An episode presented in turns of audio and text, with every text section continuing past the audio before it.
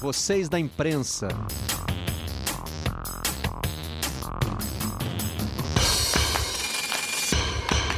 Olá, amigos do canal Campeão, sejam muito bem-vindos ao Redação Home Office da sala da nossa casa para onde você estiver. Estamos juntos de segunda-feira, das 10 da manhã até às 11h30. De segunda-feira a sexta-feira, né? Com o nosso conteúdo em áudio disponível no fim da tarde, ali por volta das 5 horas, na página de podcasts do Globoesporte.com, dentro da aba Vocês da Imprensa. Vamos rodar os destaques do dia aqui no nosso Redação. Quarta-feira, dia 10 de junho. Nova Zelândia espanta o mundo com volta de torcedores. É no campeonato de rugby. Já no aço, o debate continua. Todos ou ninguém. Ou abre os estádios com a capacidade total ou portões fechados. Na zero hora, sacrifícios pela retomada são medidas que precisam ser tomadas para o gauchão poder voltar. O catarinense já tem data marcada, está no Globoesporte.com. É 8 de julho, o primeiro campeonato nacional a estabelecer um dia para a sua retomada. Primeiro campeonato estadual no Brasil, né? No Globoesporte.com, com receio de ação na justiça, Vasco paga 800 mil reais e quita atrasados de Marrone. O jogador está na mira do Atlético Mineiro. Se o Vasco continuasse com salários atrasados, ele poderia sair sem pagamento de multa. Os clubes de Pernambuco aguardam nova ajuda financeira na Série C. A CBF liberou linhas de empréstimo para os clubes das séries A e B. E o Corinthians também tem problemas. É processado por agentes e pode sofrer penhora, segundo Globoesporte.com, que se refere a um atraso no pagamento de Maicon. Corinthians que está com três meses de salários atrasados, o que permite que os jogadores entrem na justiça e sejam transferidos sem pagamento de multas.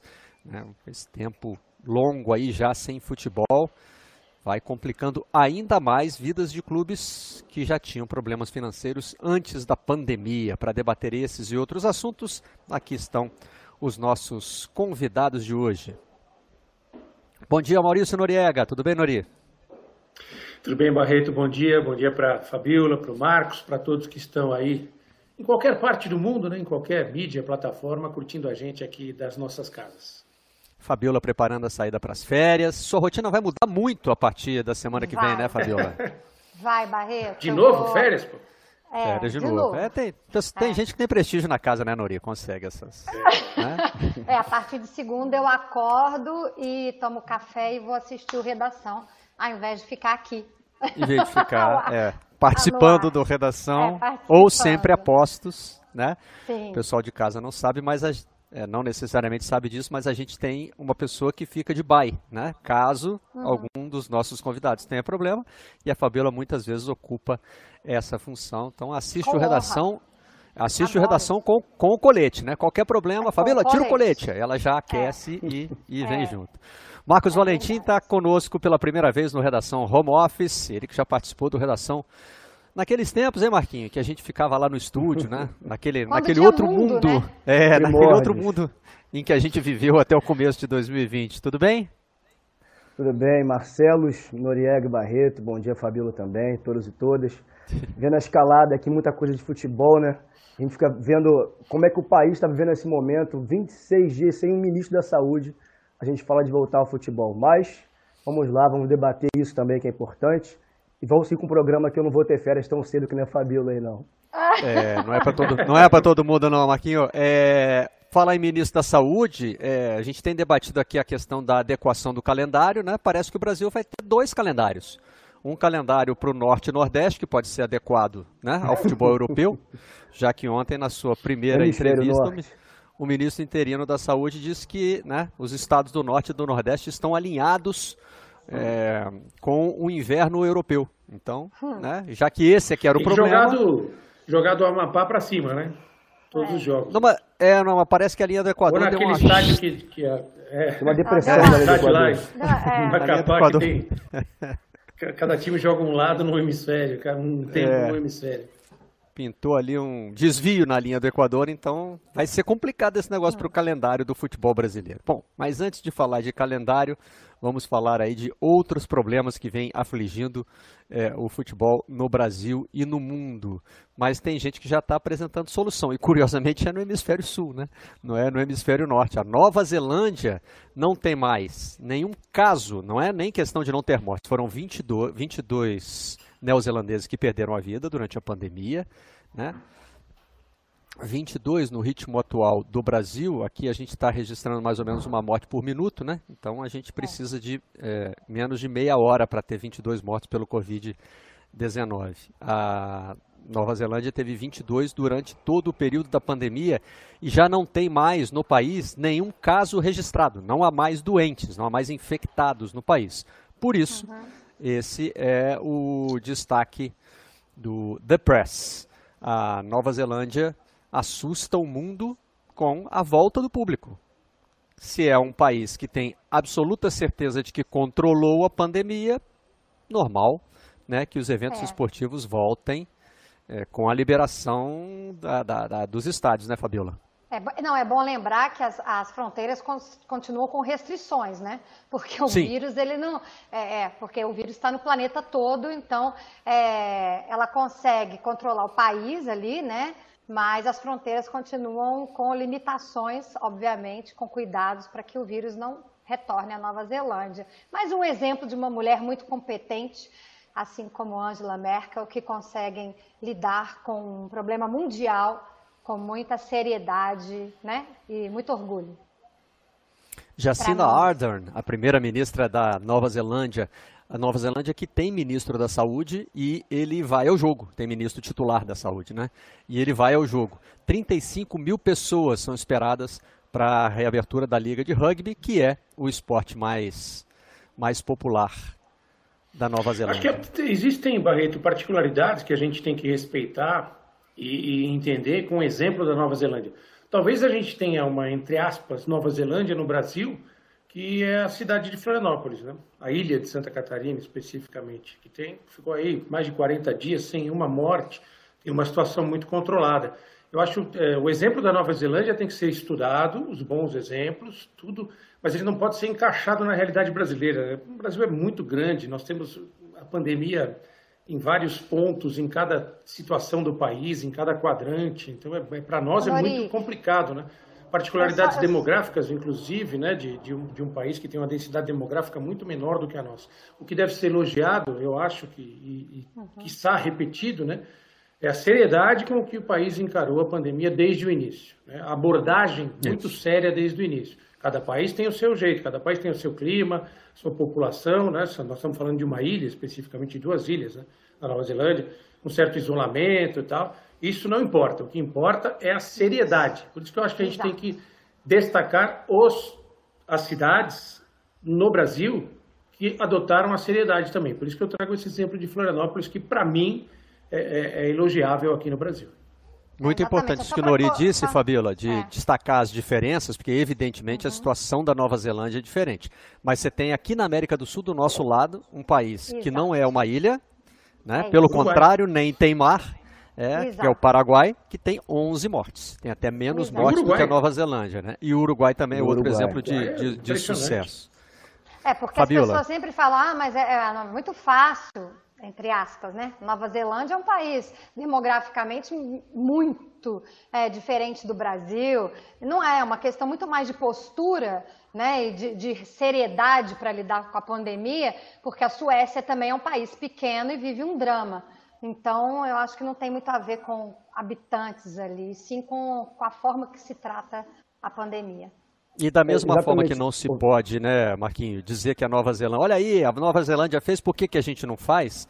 Também não pode ir para o outro lado e dizer, olha lá, é. a Nova Zelândia abriu o estádio, por que, que a gente não vai abrir o nosso? Exatamente é. por isso, porque a nossa situação é completamente diferente cria uma falsa simetria que tem que levar em consideração o contexto disso. Não adianta querer comparar realidades é. diferentes, é. demografias diferentes, como vocês pontuaram, que é falso. É uma, uma, uma, uma simetria falsa. Então, quando a gente, no, no Bem Amigos de segunda-feira, o Casão foi muito feliz, ele foi na medula da questão, ele pergunta por que a pressa. A gente não está no contexto, a gente não está na mesma situação da Nova Zelândia, nem perto. A gente está com mais de mil mortes por dia há muito tempo, algumas semanas. Então, por que voltar agora? Por que não esperar um pouco até que esse contexto se adeque ao mínimo estabelecido, ao mínimo necessário para ver o futebol?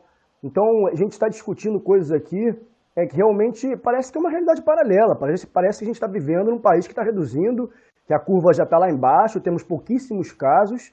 Ainda tem a novidade, né, também veio na, da Nova Zelândia, dos assintomáticos, né, que também veio essa ontem, que também estão transmitindo, uma coisa já, já sabíamos. Então, assim, é, é, realmente parece um universo paralelo o que se vive aqui nesse quesito. É um contexto completamente fora do, do de estoa do resto do mundo, da forma como vem sendo lidado o assunto.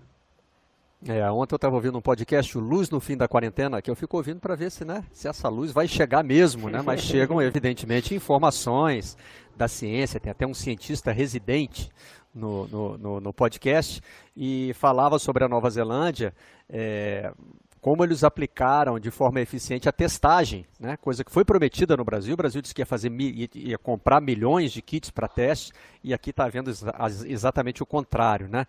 É, o jogo de hoje é Highlanders e Chiefs, então está voltando o rugby na Nova Zelândia como já voltou o futebol em países da Europa, né, no caso da Alemanha, mais com o portão fechado. Isso me fez lembrar, esse nosso papo aqui me fez lembrar o que o presidente do Fluminense contou na semana passada, em entrevista ao Globo Esportivo, da Rádio Globo, que o grupo de WhatsApp do qual ele saiu, que era o grupo de presidentes de clubes, era um grupo da Federação de Futebol do Estado do Rio de Janeiro, criado para né, debater essa questão da volta do futebol. O grupo era inundado de notícias sobre volta de atividades na Europa. Né? Um continente onde a pandemia chegou antes e foi combatida de outra maneira. E, e, e essas notícias eram encaminhadas muito no sentido do, do, olha aí, olha aí, lá já voltou, por que, que a gente não volta? Né? A gente não volta porque é diferente. E na Europa, onde a situação do combate é mais avançada e o futebol já está voltando, ainda existem debates. Um deles envolve a volta do público. Né? É a Espanha que está que tá contra a questão de ir voltando com o público aos poucos, que está previsto, por exemplo, no protocolo de saúde do município do Rio de Janeiro. É, a fase é. 3 prevê abertura de, dos estádios para um terço do público, e se não me engano é a fase 4, já não sei se é a fase 4 ou a fase 5, que prevê dois terços do público até que você possa reabrir os estádios. É, a gente não tem conhecimento suficiente aqui, o que a gente tem é, é a informação que está circulando né, nos meios de comunicação para tentar entender questões epidemiológicas. Né? Não temos formação nisso.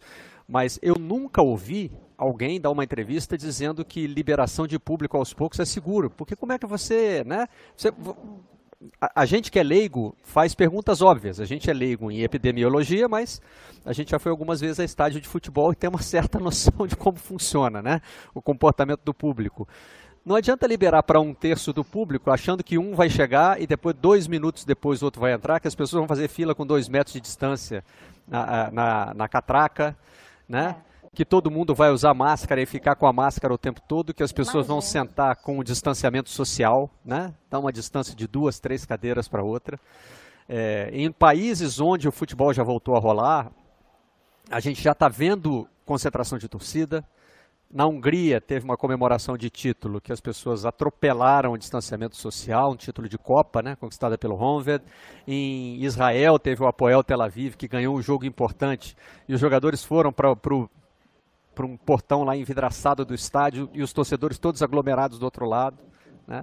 Não é difícil é inevitável para mim, Barreto. Pois é, Nori. Não é difícil é imaginar que vai acontecer o mesmo aqui, né?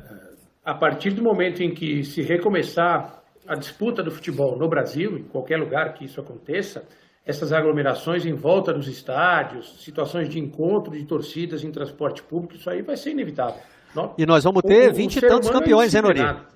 Porque é. vão voltar os estaduais. Eu digo 20 e hum, tantos, não porque é. eu não sei quantos estados tem o Brasil, mas porque eu não sei quantos estados efetivamente Sim. vão voltar, né? Tem, tem, estado, por exemplo, é, se não me engano, é Roraima, que vai no fim do ano, né? É. Também tem, tem a linha do Equador também que complica.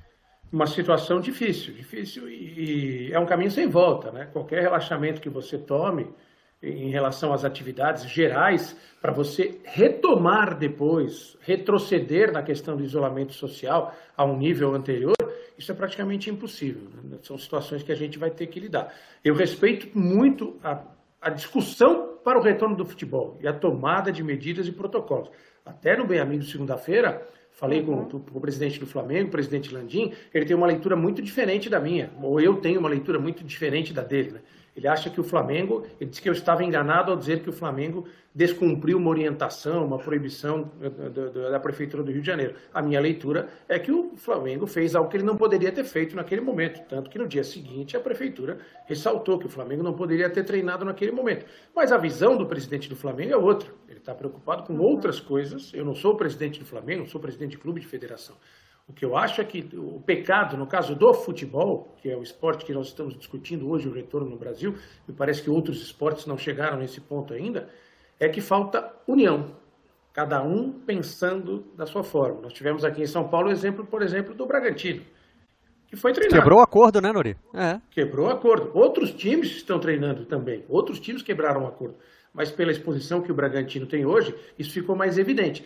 Então, quando se quebra esse acordo, quando você tira um, um, elo da corrente, o futebol fica mais fraco. Isso é inevitável. É, o acordo a que a gente está se referindo aqui, Fabiola, é dos clubes paulistas uhum. que tinham decidido voltar a treinar voltar. em conjunto, né? Todos na mesma data, uhum. quando houvesse é. uma possibilidade, primeiro, a possibilidade de treinar, de acordo com a situação da pandemia uhum. no estado, e alguma perspectiva de volta do campeonato. É, eu, eu, é, exatamente, aqui na Federação Paulista foi decidido isso. Eu acho legal essa, essa posição do Nori, porque eu também acompanhei bem amigos aqui, ele, ele estava lá no, no estúdio e eu acompanhei, mas é porque a gente tem uma tendência a não ouvir o outro lado, né? Então, eu acho que hoje é um comportamento do brasileiro, de uma forma geral, que tá, existem situações muito opostas, né? E a pessoa não quer ouvir o outro lado. E eu acho que o, o Landim e, e, todo o programa foi muito interessante, bem amigos, por, por questões de colocar cada um o seu lado, cada um a sua posição, mas é, eu achei que o, o, presidente do Flamengo colocou algumas questões lá muito relevantes, que são uma, que revelam uma forma diferente da que eu penso, e acho que do que o Noriega pensa também. Uma das coisas que ele falou é que ele, ele pensa no Flamengo, né? Ele é o presidente do Flamengo. Ele não é o presidente da Federação do Rio de Janeiro, ele não é o presidente da CBF, ele não é. Então ele está cuidando da casinha dele ali, né? E o Flamengo tem uma estrutura hoje para poder ter um protocolo, e tem dinheiro, e tem testes para poder voltar a treinar, né? Ninguém está falando de, de, jogo de futebol. Mas é, é, é, só querer ouvir o outro lado. Falou, olha, eu pensei, falei, olha, o Landim tem razão nisso, né? Ele tem, ele está cuidando ali do clube dele, do time dele. E é legal a gente ouvir o outro lado também. Eu acho bem bacana a gente sempre contrapor, que é o que o Barreto faz aqui sempre como mediador. É, só que, Fabiola, até para contrapor isso em relação, é, eu acho fundamental que todos os pontos sejam discutidos, mas as atitudes, às vezes, em certas ocasiões, é que elas precisam ser debatidas no contexto da sociedade.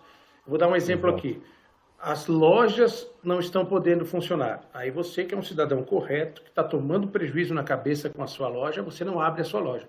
Aí o seu vizinho abre a sua loja escondido. Está faturando. Você uhum. continua pagando seus impostos, mas você não está tendo entrada. É, é o paralelo que eu faço com relação à situação do Flamengo. E acho que o presidente tem toda a razão de pensar no Flamengo. Mas ao voltar a treinar, quando os outros não estão treinando, ele vai acumulando uma vantagem. Sim. Então ele não está pensando. Estou falando agora que foi agora Essa que foi é liberado, questão. né? Então, tá mas naquele momento ficou Sim. provado que não estava liberado. Tanto que no dia seguinte a prefeitura ressaltou, talvez por um erro de redação do decreto, há sempre interpretações, os advogados são mestres nisso, né, de encontrar brechas na lei. É, a, a atuação dos advogados é baseada muito nisso. Então, acho assim, a gente tem que pensar hoje como sociedade, o máximo possível. Paramos todos juntos, vamos voltar todos juntos. E sei que é muito difícil para é. uma parcela menos favorecida da sociedade, isso é praticamente impossível. Mas aí a gente tem reflexos do futebol em relação à vida. Tem que entender as diferenças, né? Fala, Marquinhos. Porque, assim, não entender as diferenças, exatamente isso. Claro que são dois pontos de vista. É, existe quem, quem compete a regulamentar o futebol e a quem compete a regulamentar o que acontece no Flamengo. Obviamente, a gente tem esses dois, esses dois pontos aqui.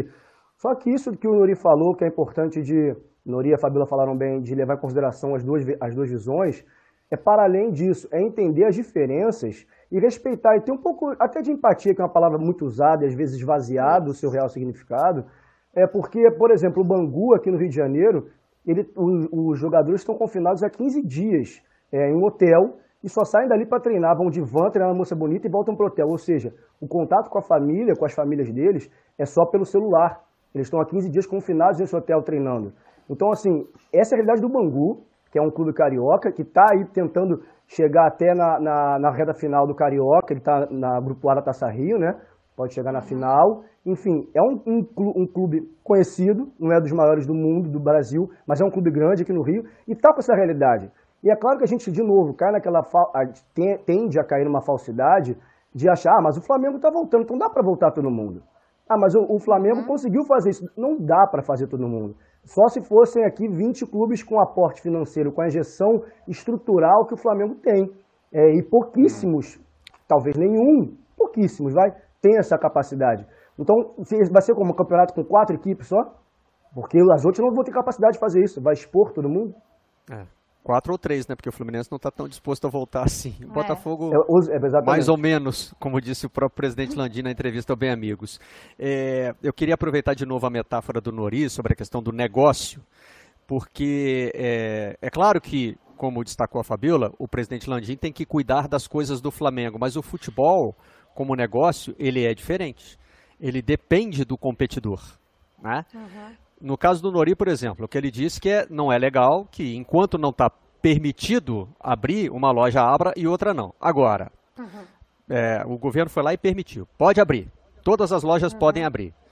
Um uhum. comerciante tem condição de voltar imediatamente. O outro não tem, aí, né, é a lei do mercado, Exato. é a vida. Um é. vai abrir e o outro não vai. É. Um vai faturar e o outro vai ficar no prejuízo, né? São é. coisas aí do, do, do, do capitalismo. No futebol, quando abrir, abre o campeonato. Então, embora o presidente Landim tenha falado em liderar pelo exemplo, eu ontem usei o mesmo, o, o, o, o mesmo exemplo que o Marquinhos usou agora. O exemplo do Flamengo, será que ele vale para o Bangu da mesma forma? Ah, não, pô, vamos lá, porque o Flamengo voltou. Será que ele vale, por exemplo, para os times do interior do estado, cujas prefeituras estão mais é, tendo uma postura mais responsável do que a prefeitura da cidade do Rio de Janeiro, que aliás está sendo contestada pelo Ministério Público, né? Tá, tá, agora judicializou a discussão sobre a volta às atividades aqui no Rio de Janeiro. Então, é, para o Flamengo voltar, tem que voltar o Bangu, tem que voltar o Volta Redonda, né? tem que voltar o campeonato. Então precisa haver no futebol, você precisa ter uma preocupação é, claro que você não pode resolver o problema do seu competidor. Aí é, é, o que a Fabiola citou sobre o presidente. Ele vai uhum. resolver o problema do Flamengo. Mas os outros clubes precisam estar prontos para voltar. Senão o campeonato não volta. Né? O futebol, o, negócio é, é diferente. Por isso que eu deixei claro assim, a, a colocação dele para mim faz sentido quando você fala em treinar. Porque aí, ao invés dos jogadores estarem em casa, confinados, né, eles conseguem ter uma estrutura toda por trás para poder treinar. A volta Isso. do campeonato já é uma outra questão. Porque envolve todos os outros, né? Todos Exatamente. os outros. É. Marquinhos chamou. Não, calma o celular aqui. Caiu. eu tô aqui? Tá. Tá. Tô aqui. Ah, Aí. tá. Tivesse caído eu ou caído no celular. Não sei o que seria pior. Certamente eu. É, não, porque a gente falou aqui, isso que o Nori falou até anteriormente, da unidade, de ter uma forma de pensamento para que todos voltem simultaneamente sob iguais condições. Isso não aconteceu, por exemplo, no UFC, que foi uma grande competição que voltou, uma dos maiores, né, a maior da modalidade do MMA que voltou, porque existe uma pessoa que regulamenta, existe um presidente, é um dono, uma né? corporação, que é o dono, exatamente, que ele resolveu voltar às atividades, voltou até mês passado, eu até estava nessas transmissões dessa, desse retorno ao UFC, foi completamente diferente, óbvio, é, as arenas vazias, mas isso não privou o UFC, porque, de novo, o treinamento desses caras, dos atletas e das atletas, é luta. Eles treinam agarrando uns aos outros, tem uma, toda uma equipe técnica, tem várias pessoas envolvidas num, num camp de treinamento. E não privou de, no dia da luta, ter atleta com. Eles fizeram vários testes, e no dia da manhã, amanhã da luta, teve atleta com coronavírus, e a luta caiu. Sabe? Teve a gente, teve suspeitas e teve atleta com coronavírus. Então, assim, jacaré, assim, né? Uma, o jacaré, exatamente, brasileiro, um dos principais daquele evento, inclusive. Então, por mais que tenha a, a unidade, óbvio que facilita, e é o que vai permear isso de vamos fazer assim, ponto, como foi feito no UFC, É, tem o outro lado, óbvio, que é o risco. E, e de novo, o risco ele é enorme. Para mesmo havendo a unidade, é uma exposição, ao meu ponto, desnecessária nesse momento. Eu entendo todos os, os, os o que envolve todas as searas que o futebol traz e abraca e abarca, mas a seara humana, né? Eu acho que é a principal que tem então, que ser então, sempre levada em consideração. Marcos, você já passou por uma experiência que nós aqui, é, os outros três, vão passar em algum momento, né? Quando as competições voltarem, a gente volta junto. E já teve questionamentos de internauta e achei bem interessante. É, é. Dizendo, ah, mas aí vocês estão contra a volta do futebol. E quando voltar, vocês vão transmitir? Vocês vão? Sim, temos contrato, né? Vamos uhum. participar. Como é, como é que você se sentiu participando da, da transmissão de um evento com o qual você não concordava necessariamente que estivesse sendo realizado naquele momento? É, é, é, diferente porque numa transmissão você fica muito envolvido no que está acontecendo. É, eu, como coordenador da transmissão, estou ali né, dentro do, da transmissão, ouvindo todo mundo aquele fone, aquela loucura. Então você acaba relevando um pouco a situação crítica, do, do, a sua crítica social aquilo ali. Só que é diferente porque você vê o contexto, você vê que as arenas, os atletas entram, é uma loucura, alguém vence, a arena vai abaixo, uma gritaria, e você fica num eco, um silêncio, ouvindo os golpes, você ouve a conversa dos treinadores no, no corner, né, dos atletas falando. Então, assim, é diferente porque você começa a levar em consideração, mas nunca teve isso, é, nunca ouvi tanta coisa, nunca vi tanto cuidado, as pessoas vestidas né, paramentadas como se fosse um astronauta, né, com aquela roupa de isolamento. Então, assim, é, você começa a pensar o porquê, será que é necessário, é necessário expor, fazer tudo isso, mobilizar uma coisa gigante, que também foi uma correria danada, para arrumar um lugar nos Estados Unidos, é, que, não, que a, que, a, lei pudesse não ser aplicada ali, algumas sanções para a realização do evento. Então, é necessário, era necessário fazer tudo isso. Ah, vários atletas brasileiros é, que residem no Brasil não puderam ir lutar porque não podiam pegar avião, não podiam desembarcar lá. Então, e de outras partes do mundo também não quiseram vir, ir para os Estados Unidos para não se expor. Então, assim, é necessário, foi necessário, o UFC estava tendo uma grande perda de dinheiro, é uma organização bilionária, tinha que voltar naquele momento. Esses são pontos que eu fui pensar antes e depois, porque na hora você fica imerso ali. Uhum. Mas você tá. vê na mobilização para aquilo ser realizado, você fala, mas por quê? Exatamente o Casa Grande falou na segunda-feira, a frase que define esse momento. Tem necessidade? Por que a pressa? Por que a pressa? Eles fizeram quatro, três eventos. A questão do tempo é fundamental, né, Marquinhos? A questão de tempo é fundamental. Eles fizeram três eventos, o UFC fez. Geralmente faz dois, três eventos por mês. É, um a cada final de semana, em média. Fizeram três eventos numa semana, para parece correr atrás do que foi do tempo perdido. Teve o UFC sábado, quarta e sábado. Completamente atípico. Então, por quê? Por, por que fazer isso? Não foram cards, cards aquele, é o escopo, né? Quem vai lutar no evento? Não foram cards espetaculares para justificar uma audiência, uma audiência né, massiva naquilo ali. Mas por quê? Envolvendo tanta coisa, não, não tem necessidade. Envolveram, inclusive, a, a construção de uma ilha, né? Agora saiu é. o lugar da ilha, vai ser, em, vai ser em Abu Dhabi, né? Em Abu Dhabi. Tem a questão da a ilha da fantasia do UFC. Fala, Nori. Tem a questão da NBA, né? Que vai, vai voltar em Orlando, num complexo de, de, de, de turismo e entretenimento. É. Único. Acho que a, o, o, que contaminou um pouquinho o debate no Brasil, nem sei se contaminar é o termo certo para isso, hum. é a questão do, do tempo, né? É a questão do tempo. Porque se a gente estiver falando sobre isso daqui a 30 dias, certamente nós teremos uma nova realidade, que eu espero que vai ser uma realidade melhor, mais positiva, uhum. com uma queda no número de casos. Tal. A gente verifica isso hoje na cidade de São Paulo, por exemplo. Né? Uhum. Há um desafogo da, das UTIs na cidade de São Paulo, na Grande São Paulo, o número de internações perdão, vai baixando. Então faz sentido você, como a Federação Paulista vai fazer hoje, inclusive, discutir quando você pode voltar aos treinamentos e projetar uma eventual volta ao a disputa dos campeonatos. Tudo isso eu acho que é, existem momentos certos, né? Como o país está tá pegando fogo, né? o país está é. absolutamente, eh, aí sim, contaminado pela polarização, né? a gente tem, tudo acaba envolvendo uma discussão que às vezes é desnecessária e desgasta as pessoas. Né? Poderiam é. ser tomadas medidas e, discussões ser, serem feitas de forma muito mais pacífica, inteligente e direcionada, porque uma hora vai ter que voltar, não tem jeito. Ninguém, o mundo não fica seis meses parado. Né? Só que você tem que voltar de uma forma correta e no momento exato. É. Aqui já temos uma data, né? 8 de julho, então menos de um mês para o futebol voltar num estado brasileiro, Nori, que o Nori já citou aqui como, é. como exemplo, né, a capital desse estado, que é Santa Catarina. É, os clubes já voltaram a treinar, principalmente na capital. É, algumas cidades do interior fizeram experiências de abrir comércio, né, de abrir shopping, que não foram tão bem sucedidas, né? houve um, um, aumento no número de contaminações depois desse, dessa, dessa abertura, mas enfim, Santa Catarina tem uma situação e aí a gente tem que levar isso em conta também, né? No Brasil estamos na época dos estaduais ainda, o que foi interrompido, né? No calendário do futebol foi o momento em que os estaduais estavam sendo disputados e pode ser que as datas de retorno sejam muito diferentes dificilmente nós teremos outro estado com bola rolando eh, antes ou ao redor dessa data aí, né? 8 de julho. O Rio Grande do Sul, por exemplo, também está numa situação um pouquinho mais avançada e que já começou com, com um, um, debate bem concreto. Grêmio e Inter já estão treinando há um tempo com liberação uhum. da prefeitura. O São José, que é um clube pequeno da capital, se juntou a eles.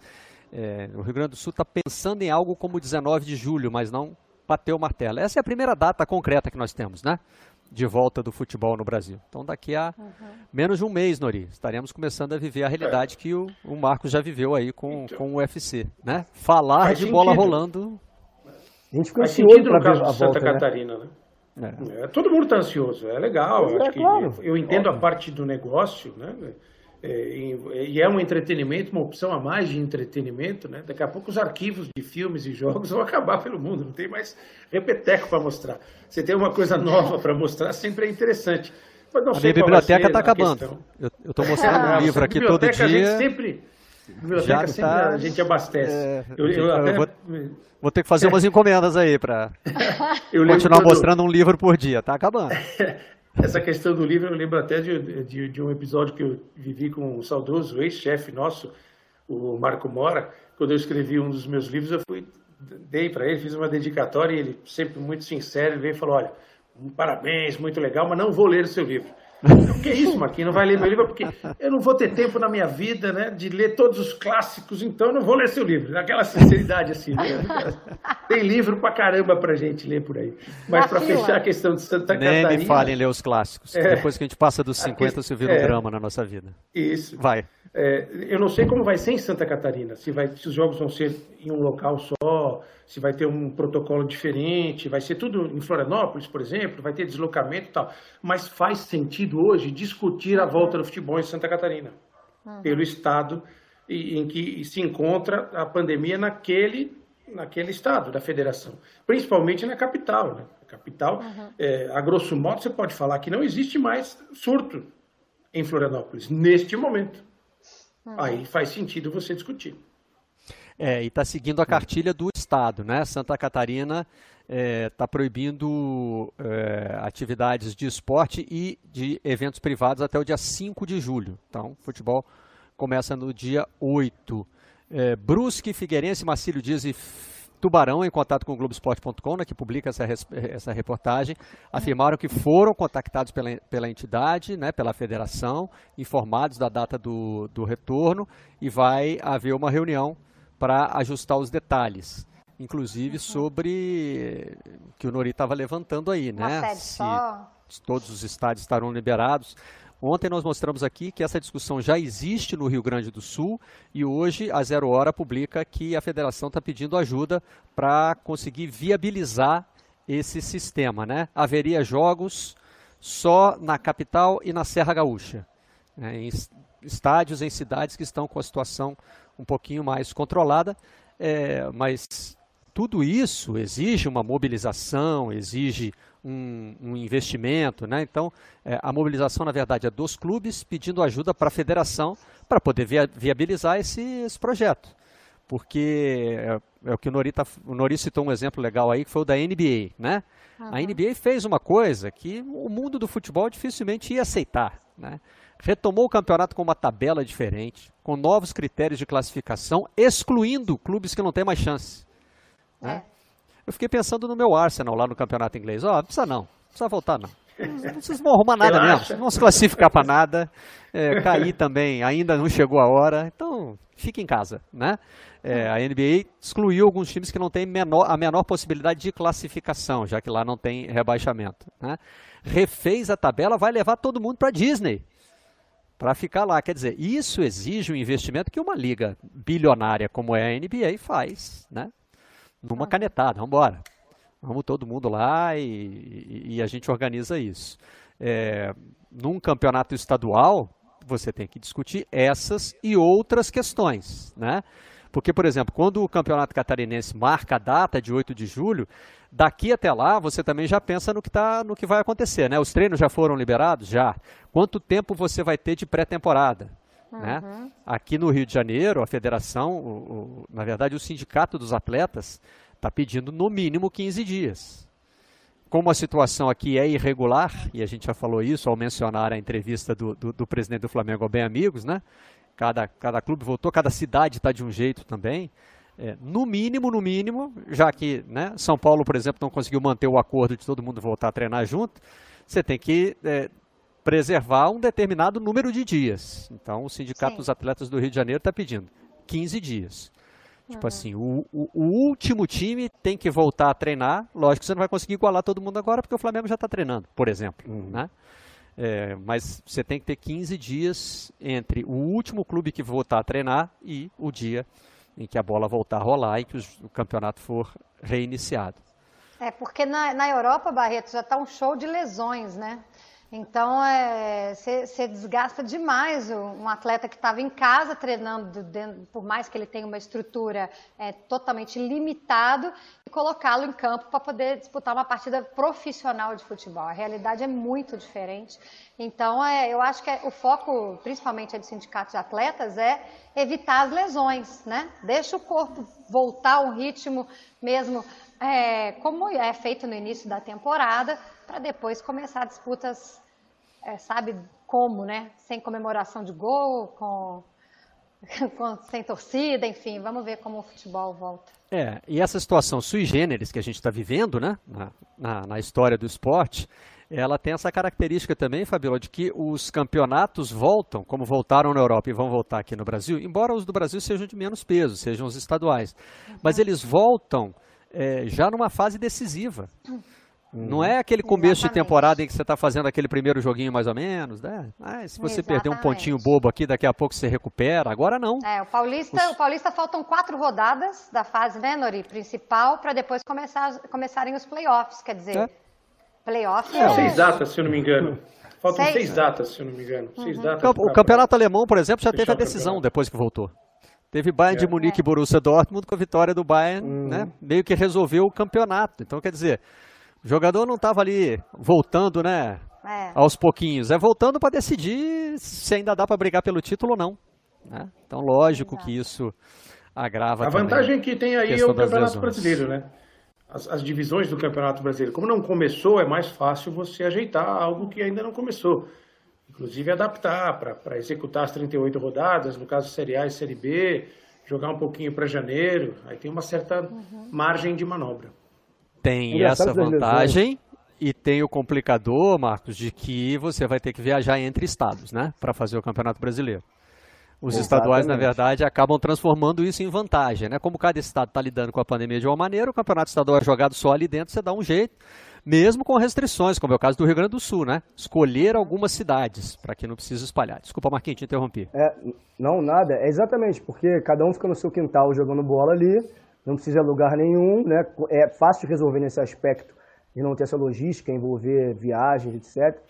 É, isso da lesão é interessante, porque quando o UFC foi voltar, eu fiquei muito curioso para ver como seria, porque obviamente o MMA é um esporte super, né, exige muito do corpo, é, lesões atrás de lesões, enfim.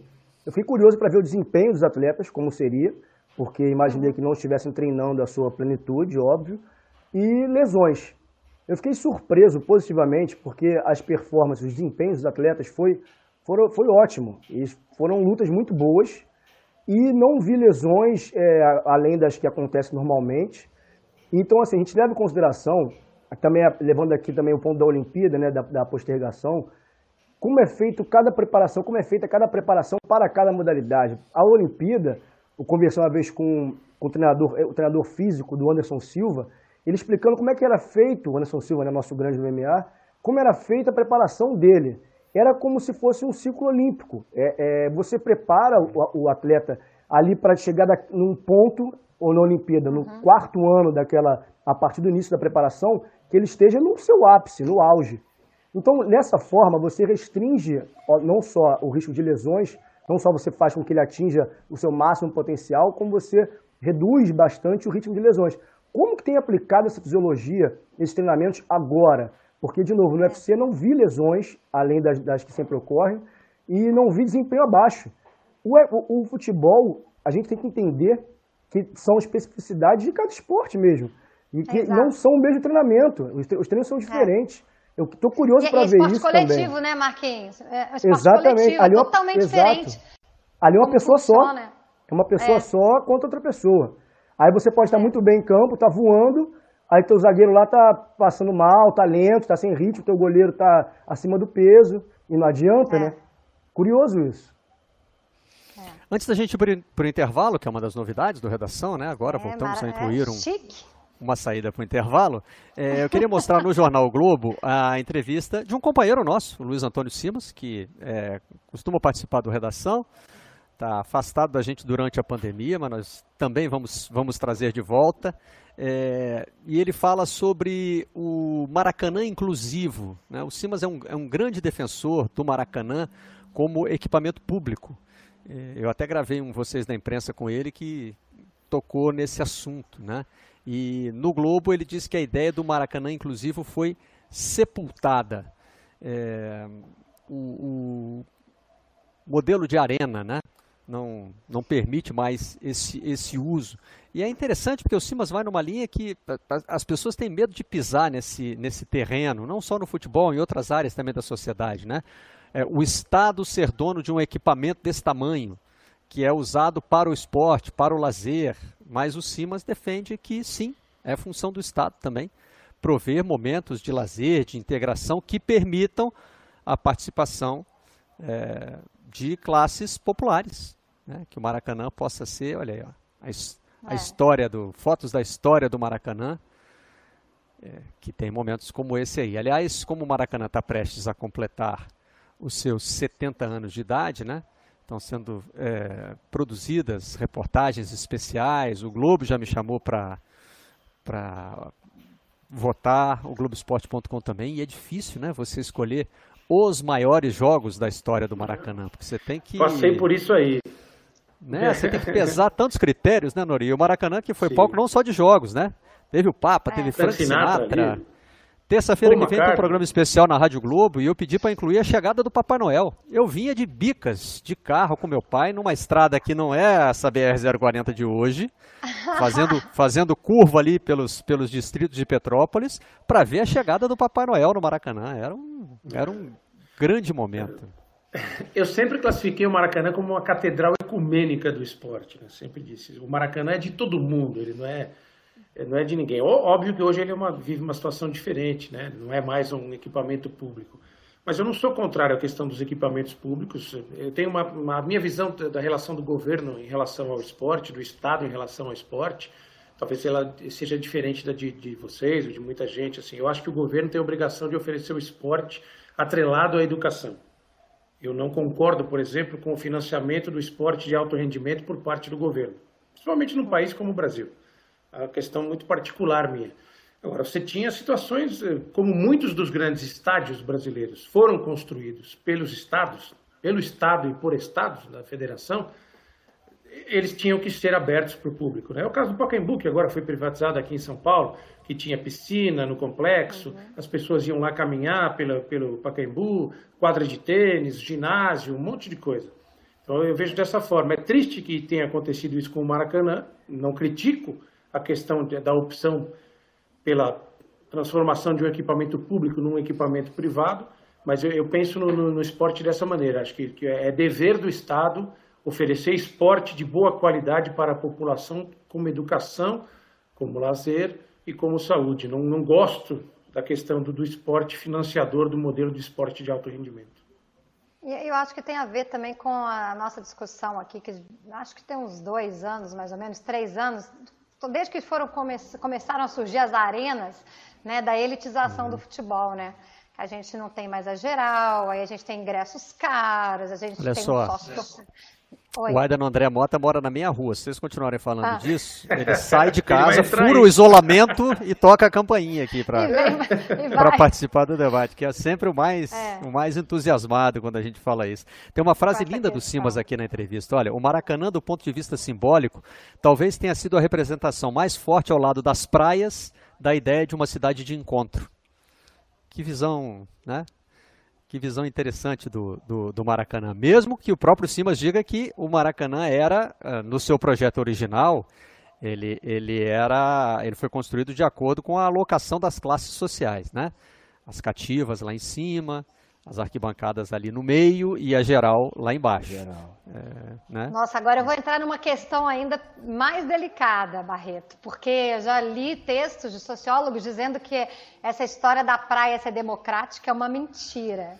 Que não existe praia democrática. Existe a praia do Leblon, existe a praia de Ipanema, existe. É. Né? Existem praias que que, ok, é aberta ao público, é, mas existe sim uma, uma hum. ali uma um estado de separação.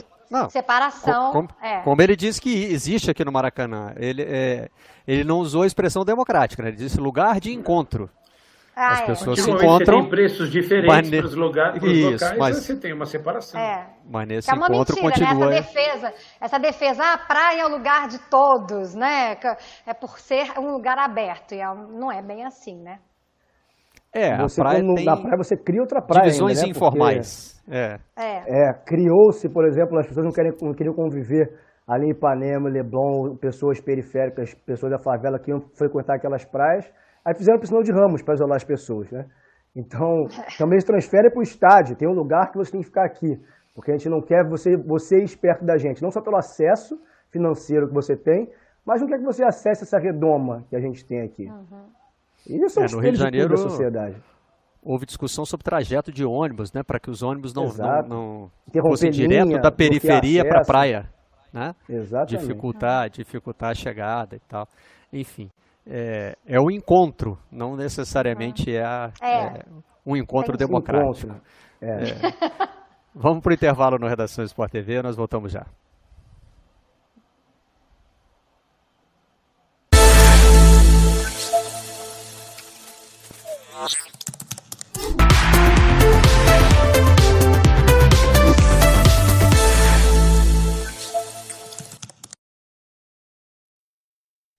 De volta com o Redação Home Office, hoje recebendo Maurício Noriega, Fabiola Andrade e Marcos Luca Valentim.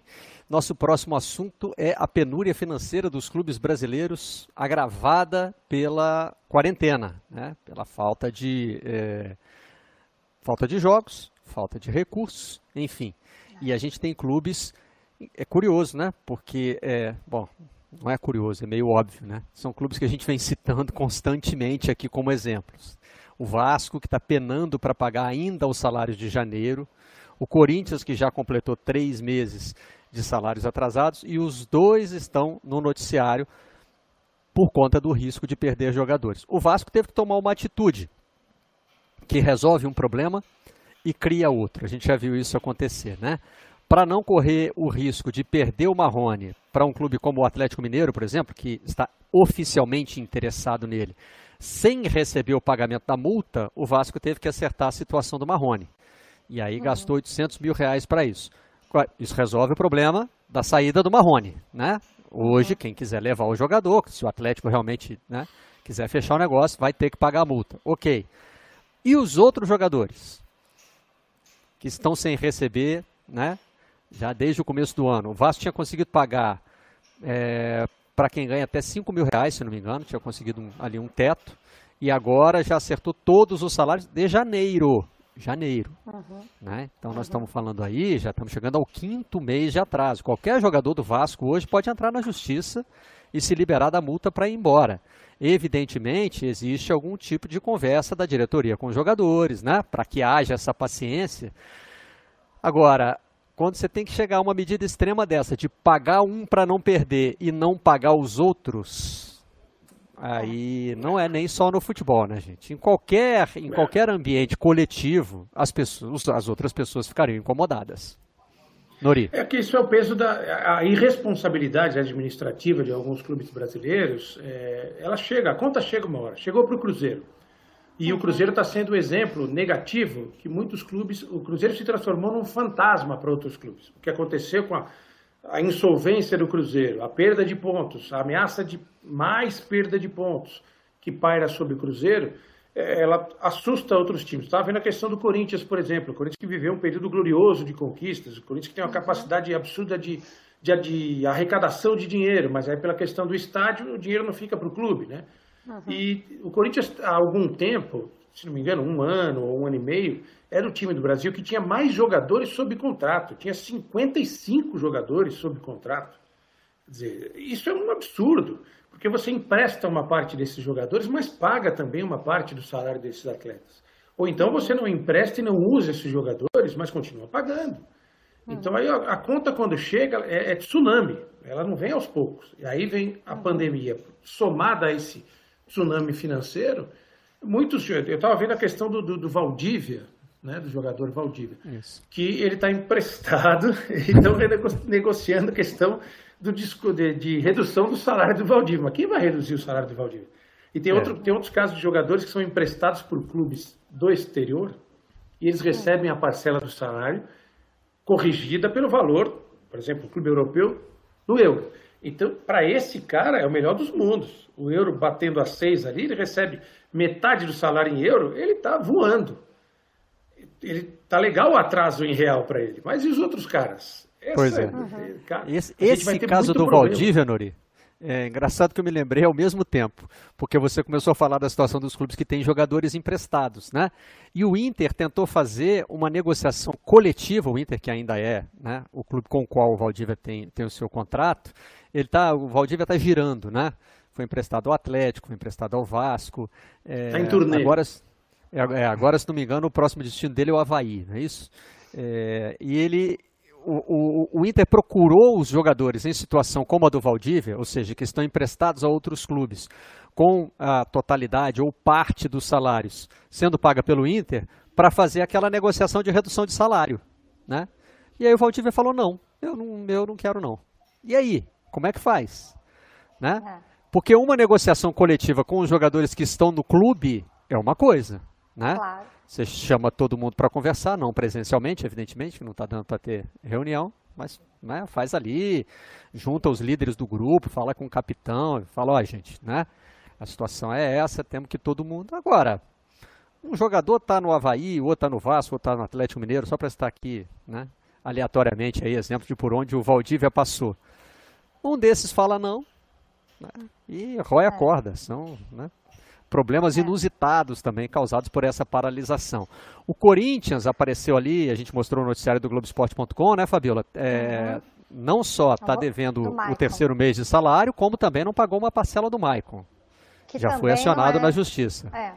É a empresa né, que cuida do, dos direitos, né, os empresários do Maicon cobram 1 milhão e 300 mil reais do Corinthians, porque foi paga uma parcela da negociação. Essa empresa ela tem direito a 10% do valor da negociação do Michael, que foi 28 milhões de reais. Então parece que o Corinthians pagou uma parte, agora ainda falta 1 milhão e, e 300 é, mil reais ainda para ser pago. E a empresa, agora na justiça, né, porque o Corinthians foi acionado na segunda-feira, diz que vai, inclusive, é, penhorar bens do Corinthians.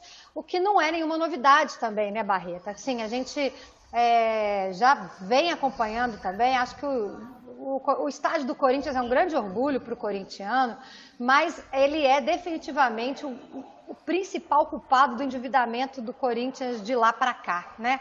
Da inauguração do estádio para cá, porque o, o André Santos cansou de dizer várias vezes que o name rights iam ser vendidos e que o Corinthians ia entrar num outro patamar para poder aqui plagiar Bruno Henrique.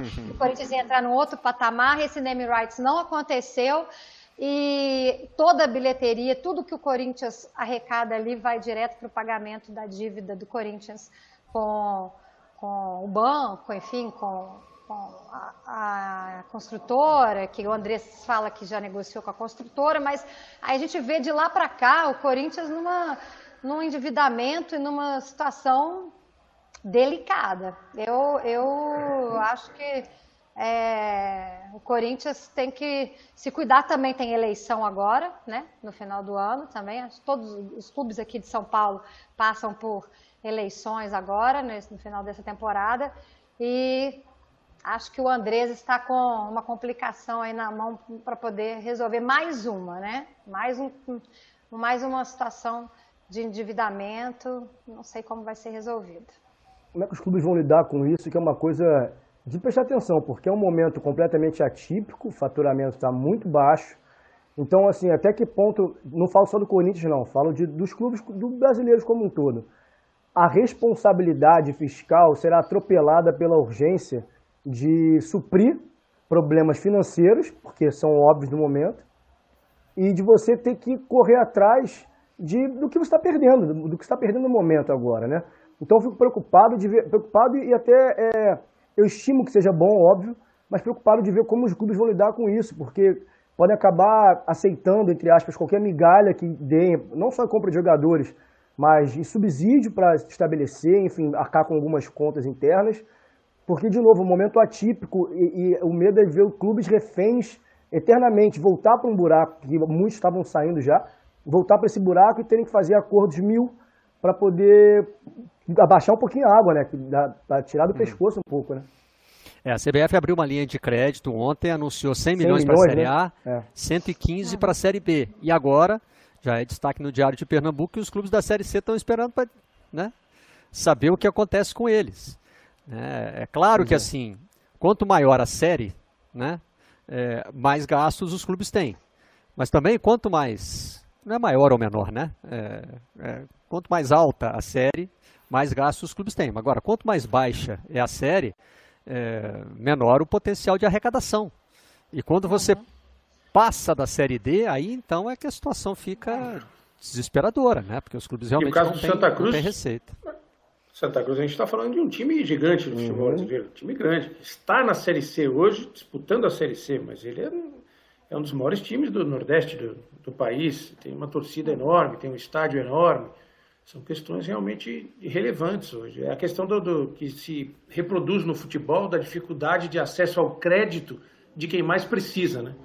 O país está assim: quem mais precisa tem dificuldade de ter acesso ao dinheiro. E o futebol geralmente é assim: sempre é atendido com mais rapidez e mais eficiência quem tem mais força para gritar, né? infelizmente. É, e na cabeça do torcedor brasileiro hoje, a solução para isso é o clube se transformar em empresa e aí vem um investidor e bota um monte de dinheiro.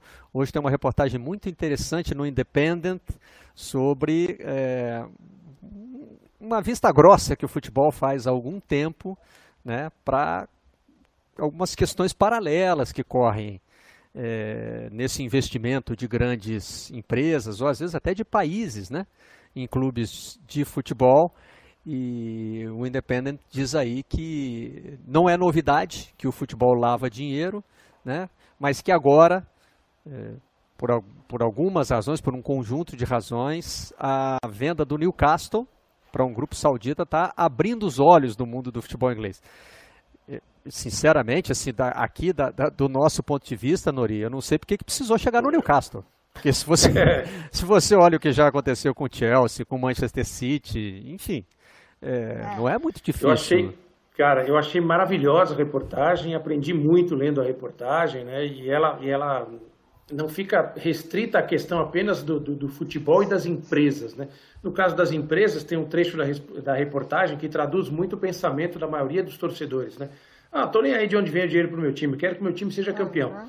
É, uhum. então, é, ele, depois ele não vê a associação da, da marca, do nome da instituição para a qual ele torce, a uma empresa que talvez esteja envolvida com negócios ilícitos. Mas é um problema que o esporte enfrenta, não apenas a nível empresarial, mas também a nível governamental. A gente viu ali de, de países com, com, regimes totalitários, ditaduras, sempre se penduraram no esporte para tentar mudar a imagem, né? fazer um branding aí, né? sem missão e sem valores, né? só para para dar uma limpada, uma lavada na marca. Né? Tem o caso aí de, de alguns países de, do mundo árabe, que são países eh, com regimes totalitários, que tentam vender uma imagem mais leve através do esporte.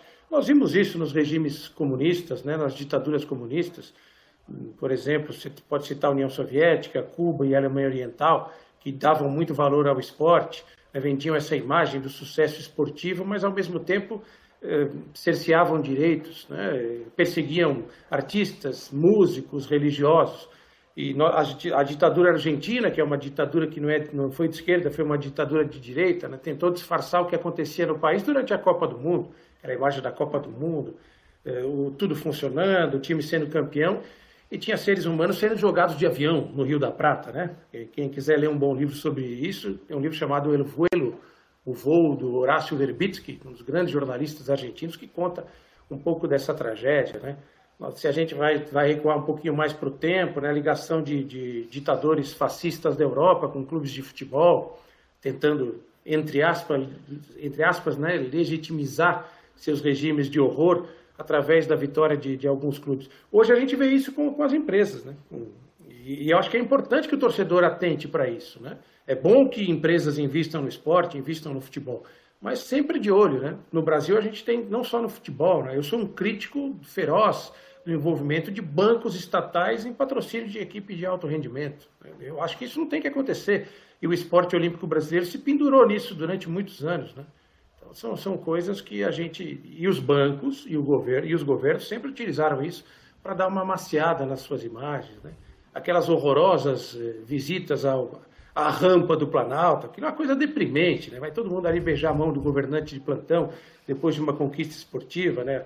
oferecer o seu mérito esportivo para que o governo vigente navegue em cima disso, né? Eu sou um crítico feroz disso tudo. Não é só a rampa, não, né? Tem uma Casa Branca também que costuma. É, mas lá tem uns que não estão indo, né? Tem uns que é, não lá tem indo. gente que não vai. Né? É. Tem atleta, inclusive, brigando com o presidente pelas redes sociais, né? Aliás, é. tem repercussão desse, desse tipo de, de, de, de confronto, né? Entre, entre atletas e o poder, né, e mais especificamente no caso dos Estados Unidos, o presidente Donald Trump, é, tem uma reportagem do New York Times dizendo que o, a, a, Federação Americana de Futebol, do nosso futebol, futebol da bola redonda, né, não do futebol soccer. americano, o que eles chamam de soccer, está é, tá revendo a, a, sua regulamentação para esse gesto que na foto a Megan Rapinoe está fazendo, né, que é de se ajoelhar durante o hino o grande debate sobre isso começou no futebol americano uhum. com o Colin Kaepernick, que voltou ao noticiário nos últimos dias, né? É, uhum. Até teve uma, uma reportagem do próprio New York Times que a gente mostrou aqui, é, dizendo que dessa vez um gesto saiu do campo para a rua, que costumava acontecer o contrário, né? Algum gesto da rua era levado por um atleta politizado para dentro do campo, é, John Carlos e Tommy Smith fazendo o punho cerrado dos Panteras Negras, como o Reinaldo do Atlético Mineiro fazia também, né, na sua, uhum. nas suas comemorações de gol aqui no Brasil. É, mas o, o, gesto de se ajoelhar saiu do campo uhum. né, para as manifestações que estão ocorrendo agora nos Estados Unidos. E eu até botei isso na minha coluna de domingo do Globo, quer dizer, as federações estão começando a entender que os jogadores não vão mais se calar. Né? É. Que não adianta ficar é, usando justificativas é, que tentam sair do, do, do campo político para punir jogadores que vão fazer gestos, porque eles vão continuar fazendo. Esse tipo de protesto vai existir. O que as federações podem tentar é assim, é você não, não fazer manifestações ligadas a, a, uma corrente política, mas, por exemplo, manifestações contra o racismo, os jogadores vão fazer. E isso uhum. aconteceu com a Bundesliga, né? Quando o Sancho, o Thuram comemoraram é, os seus gols fazendo menções às manifestações nos Estados Unidos por conta do assassinato do George Floyd, a federação recuou e disse, não, não, não, não, nós não vamos punir porque isso não é causa política, isso é uma causa social, é uma causa humanitária. E a FIFA é, foi junto. E agora é a US Soccer que está aí, dizendo que não vai se meter com a questão de jogadores se ajoelharem durante o hino, né? Porque a reação conservadora é de dizer que isso é um desrespeito à, à bandeira, ao hino, aos símbolos nacionais. Inclusive um jogador branco, Drew Brees, tentou usar esse argumento uhum. na semana passada e foi atropelado pela opinião pública, né? É. É, inclusive por jogadores adversários e do próprio time. Depois ele ele recuou, disse que não era bem isso. Foi mal interpretado. Foi mal interpretado. É. Pede é, desculpas é uma, a quem uma... eventualmente se sentiu ofendido, né, Marquinhos? Pois é, as pressões se complementam, na verdade, né? A pressão do campo e a extracampo, elas se juntam e fazem uma pressão, uma onda, né? Deixa ser uma marola virando tsunami. É, e importante também que a gente vê aqui no. Daqui a pouco vão cobrar, já cobram, que aqui no Brasil os jogadores brasileiros façam algo semelhante. É, só que o debate racial o nos Estados Unidos é muito antigo. foi na manifestação, tá, Marquinhos? Só para completar, o Tietê, o Tietê ah, de São Paulo foi exato. na manifestação aqui em São Paulo. Desculpa te interromper, só para poder Nada. mostrar que, que aqui, é, já tem gente se mobilizando aqui também. Sim, e, e, é importante isso, justamente isso. E só vai, essa conscientização só vai acontecer gerando debate que o, o Tietê, aqui tem poucos que falam sobre isso por questões, até que o Diego Santos teve aqui na segunda-feira e falou sobre o medo da exposição, o medo de perder visibilidade, enfim, são muitas nuances, inclusive a principal é a criação dessa consciência pautada na educação que é deficiente, que é deficitária aqui para pessoas pretas no Brasil, mas é importante isso, nos Estados Unidos, o debate racial lá, ele é antigo, ele, ele acontece, ele, ele é, não é velado como aqui. Nos Estados Unidos, um lunático ou outro vai dizer que não existe racismo. Um lunático ou é. outro. Aqui tem gente negra que fala que não existe.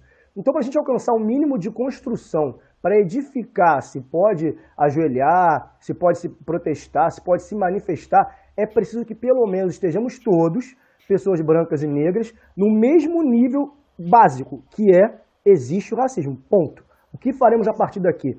Porque aqui no Brasil, os jogadores brasileiros tem esse receio sim, porque muitos jogadores negros não dizem que não sofreram racismo, não sabem como se posicionar, e lá fora, por mais que não saibam, tem o grande, o grande é, apelo do Michael Jordan, que foi muito cobrado à época, politicamente, sobre isso também. É, eles sabem que existe, eles sabem que existe pessoas pretas e brancas. Então é mais fácil combater algo que você sabe que existe. É mais fácil se sentir confortável de se posicionar contra algo, de ter o respaldo social contra uma coisa que todos sabem que existe. Porque aqui, por exemplo, se eu vou virar algum jogador falar, ah, eu sou contra a pobreza, que é uma, uma, uma reserva social, ninguém vai tacar pedra nele, ninguém vai chamar de vitimismo, porque todos nós sabemos que existe a pobreza no Brasil. Então é, é, é, ótimo combater isso. Agora, se alguém fala sou contra o racismo, é pauta de esquerda, é pauta de direita, é mimimi, porque não querem mexer nessa seara. Querem entender que o problema é só social e não racial. Isso é importante, essa comparação que a gente faz, porque a gente cobrar dos atletas daqui, que tem o mesmo posicionamento, é até perverso porque não tem o mesmo debate. Aqui é muito camuflado, é estrutural, como a gente diz, né? É perigoso isso demais. E no futebol, em outros esportes também, mas acho que no futebol especialmente, vigorou durante muito tempo a história de que é, é coisa de dentro do campo, né? É, os próprios jogadores incorporaram esse discurso, né? Tem um exemplo que muitos citam que a gente chamava o Pelé de criolo e ficava tudo bem, né? Uhum. Mas não se questiona muito o porquê que ficava tudo bem, ou se ficava tudo bem mesmo, ou se o jogador uhum. negro simplesmente era né, obrigado a aceitar aquilo para poder, é. né, para é. poder se manter no ambiente do futebol. É, então romper essa aceitação, né, que durante algum tempo vigorou, também é outro desafio, né? Fabíola me deu uma ótima oportunidade quando ela lembrou do Tietê, porque ontem nós citamos aqui o movimento é, do Esporte pela Democracia, né, que tem um manifesto que é, vários uhum. atletas, jornalistas, é, artistas assinaram, e nós estávamos discutindo a, justamente a dificuldade do jogador em atividade, participar, botar a cara, entrar no movimento. O Igor Julião é um dos fundadores do movimento, né? É, tem muitos ex-jogadores, por exemplo, Casagrande, Ana Mose, Fabi, estão todos né, na, na, na, origem desse, desse movimento, mas assim, e o jogador em atividade? E ainda durante o programa de ontem, mas infelizmente eu não tive tempo de registrar, o Marcelo Carvalho, do Observatório da Discriminação Racial no Futebol, me mandou uma lista que, além do Igor Julião, tem o Jean-Pierre, o Lucas Santos, o Paulinho, o Gregory e o Tietê. Tietê, ah, além, o Tietê foi o gancho que você me deu, Fabiola, porque além hum. de tem ter atletas ido também, por exemplo, do voleibol, a Fegaray uhum. assinou é, também. É importante a, esse a, nome, a, né? É, a Fabiana também, a Fabiana ainda joga, não, não falha a memória. Fabiana, Fabiana sim, joga. ainda joga. Sim. A Fabiana uhum. assinou também, tem é, muitos atletas em atividade estão aderindo, né, ao, ao grupo, né, que Certamente essa lista já aumentou, né?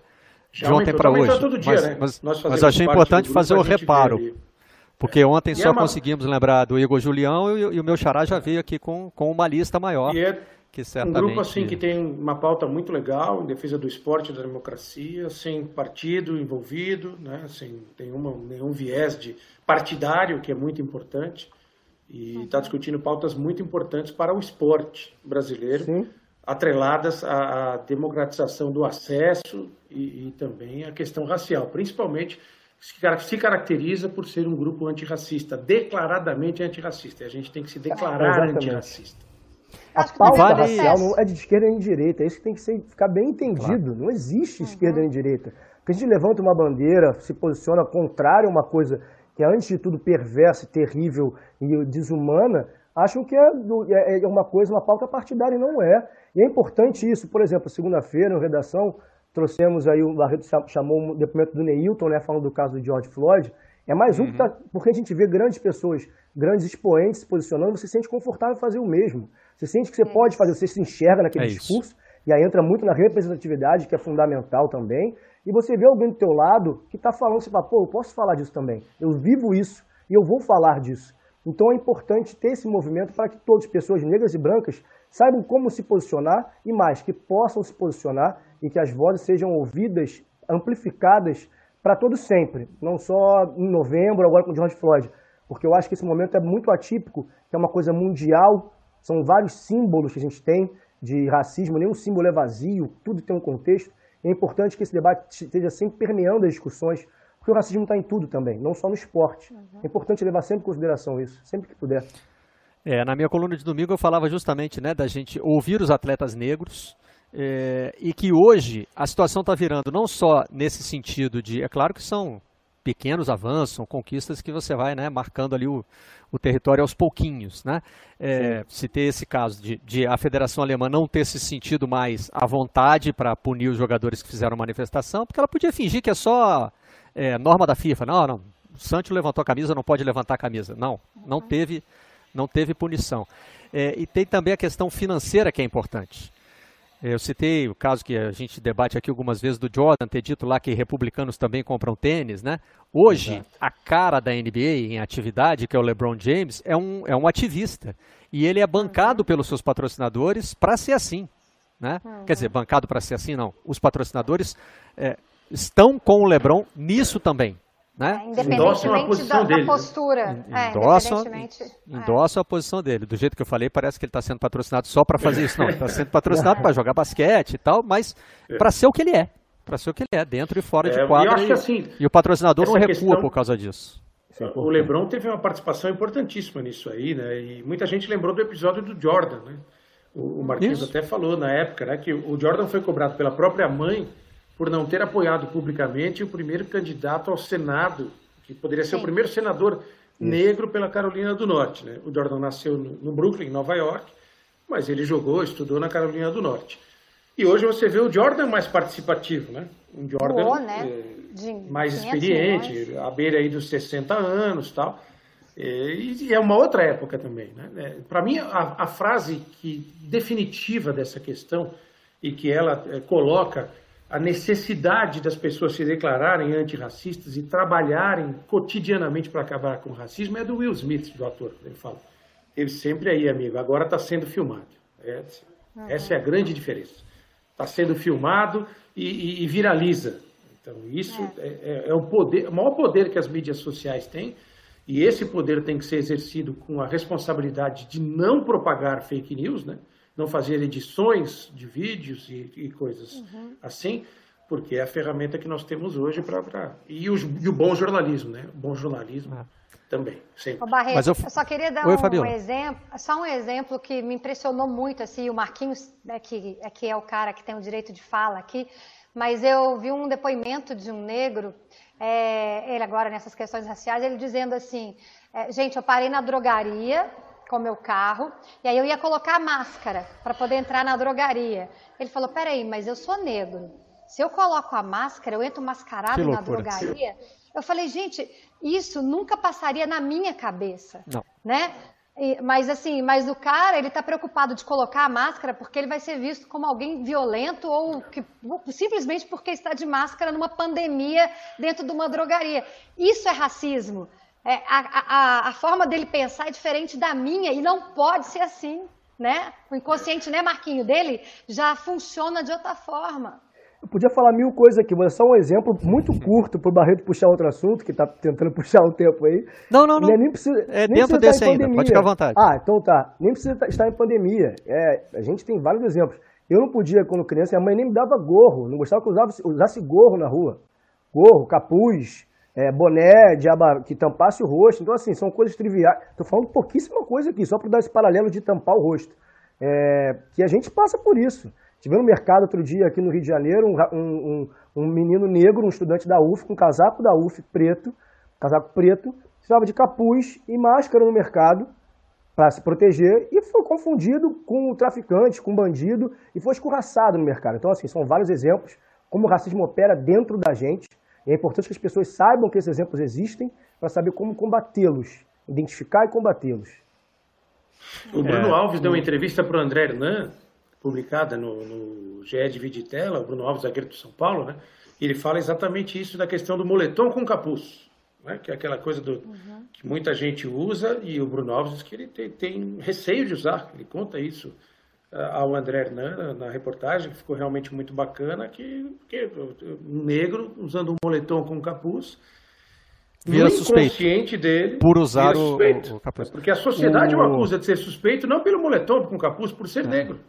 De novo o LeBron, né? O LeBron é, juntou os jogadores do Lakers para fazer uma foto, todos eles com capuz, por uhum. causa de um, de um problema que houve nos Estados Unidos de um cidadão negro ser assassinado porque estava usando um capuz, e aí entrou essa história toda de já logo associar a um, a um criminoso. É, quando, a, quando a Fabiola é, citou esses exemplos, é, eu me lembrei de outro, de outro ponto importante, né, que é quando jogadores brancos também entram no debate, e o Everton Ribeiro está fazendo isso, né, Marquinhos? Uma iniciativa bem, bem relevante do capitão do Flamengo. É fundamental, é fundamental para que. Porque tem pessoas, é, claro, brancas, que querem entender como funciona, querem se posicionar, querem saber o que pode ser feito. E existem vários métodos. Eu. Fabio levantando o dedo. Você tem, pode acessar vários conteúdos, claro. E o Everton fazendo isso é, é muito importante, porque agora teve essa, essa live. Ele me convidou, né, o William, que estava intermediando isso, me convidou. Eu fiquei extremamente feliz pela importância de um cara do tamanho do Everton Ribeiro entender é, é, quão, quão, quão grave é omitir esse assunto. E é um conteúdo que básico, que ser didático ali, fala sobre escravidão, pós-escravidão, políticas afirmativas né, e o racismo hoje em dia. Porque esse, o pessoal do futebol, como a gente sempre fala aqui, vive numa bolha, não só bolha nessa redoma de inacessível, não. Uma bolha de que é, é até confortável para o sistema, o sistema que é racista, eu digo o sistema macro aqui, mundo, um sistema que é racista, que o jogador de futebol não se posicione. O jogador negro não seja consciente.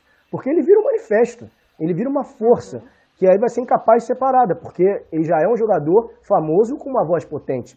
Então é importante que, esse, que o jogador branco, com a exposição do Everton Ribeiro, consiga fazer isso, que é uma, uma, uma grande, um grande exemplo de ser antirracista. Porque não é dar voz a pessoas negras, que todos nós temos nossas vozes. Nós precisamos dos acessos para que elas sejam ouvidas. Precisamos das pontes, dos megafones para que sejam amplificadas. E é importante que essa voz se amplifique para que todos e todas ouçam e entendam que, primeiro, como eu disse, para edificar alguma coisa, é preciso construir aqui na base a consciência de que sim, existe, sim, é ruim, o que vamos fazer? O que eu acho que tem de mais relevante aí é que o Everton Ribeiro está disposto a ouvir, né?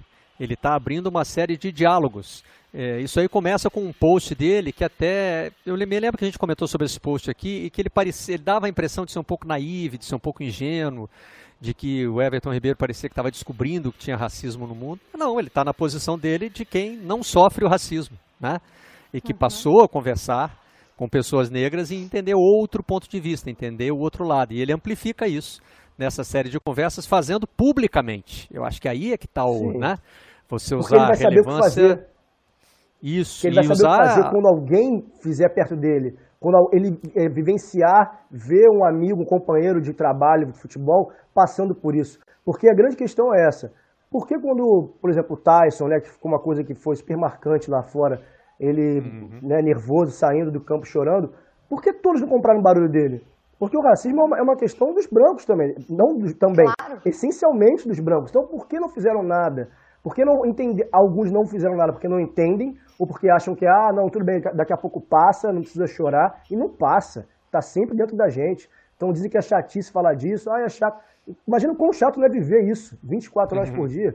Então é importante que as pessoas, é, o Everton fazendo isso, é fundamental que outros façam também, tem artistas brancos fazendo isso também, atrizes, atores, que para que entendam o seu lugar. Porque o lugar de fala não é só, ah não, é racismo, não posso falar sobre isso. Não, é racismo, eu vou falar sobre isso. E como vou falar? Como eu posso fazer para ser uma participar disso? Como eu posso fazer para ser antirracista? O que eu devo fazer? Não é um selo de qualidade, é uma prática diária. É importante que as pessoas entendam isso. E o Everton fazendo isso abre portas, muitas portas, para pessoas que não têm acesso, é, não, esse conteúdo nunca chegou a elas de maneira orgânica, isso. que chega agora através do futebol. Exatamente. É, o alcance é importante também, né? O Everton usar essa plataforma que ele tem nas redes sociais de ser popular por ser capitão do Flamengo. Então ele aproveita essa visibilidade para dar uma contribuição concreta. Oi, Fabiola. Ô, Barreto, só para fazer o, o, fechamento aqui do nosso redação de hoje, que a gente começou falando do presidente do Fluminense que saiu de um grupo de WhatsApp, né? Porque ele não concordava com o que era discutido lá. Eu queria deixar uma sugestão aqui às pessoas. Eu fazia isso. Quando eu vi um grupo incitando coisas que eu não concordava, aliás, que eu era, sou radicalmente contra, eu tendia a sair. Hoje não, hoje eu fico, sabe por quê? Porque eu quero ouvir essas pessoas. Por que elas pensam assim? Eu acho que a gente tem que. Essa pode ser uma grande diferença, um grande, uma grande mudança para a história do Brasil. Vamos ouvir os negros, vamos ouvir quem pensa diferente, vamos ouvir o, o presidente do Flamengo que acha que o futebol tem que voltar, vamos ouvir o diferente, vamos aceitar o diferente para tentar né? Porque a partir do momento que você sai, você deixa de mudar, você deixa de entender, de compreender o outro. Então, vamos ouvir o diferente para tentar fazer com que a gente seja melhor, né? Estamos chegando ao fim do programa de hoje, mas ainda temos recados importantes para passar. O primeiro quem vai trazer para a gente é o Tiago Quintela.